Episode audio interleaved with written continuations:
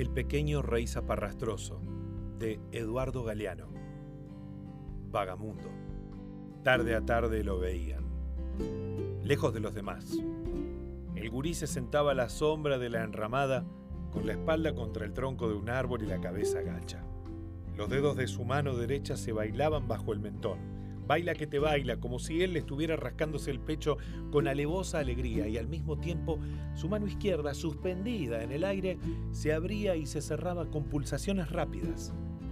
Los demás le habían aceptado sin preguntas la costumbre.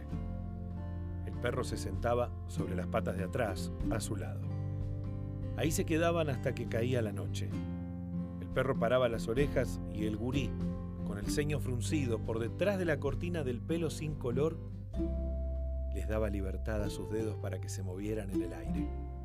Los dedos estaban libres y vivos, vibrándole a la altura del pecho, y de las puntas de los dedos nacía el rumor del viento entre las ramas de los eucaliptus y el repiqueteo de la lluvia sobre los techos. Nacían las voces de las lavanderas en el río y el aleteo estrepitoso de los pájaros que se abalanzaban al mediodía con los picos abiertos por la sed. A veces los dedos les brotaban de puro entusiasmo. Un galope de caballos. Los caballos venían galopando por la tierra, el trueno de los cascos sobre las colinas y los dedos enloquecían para celebrarlo. El aire olía a hinojos y a cedrones. Un día le regalaron los demás una guitarra.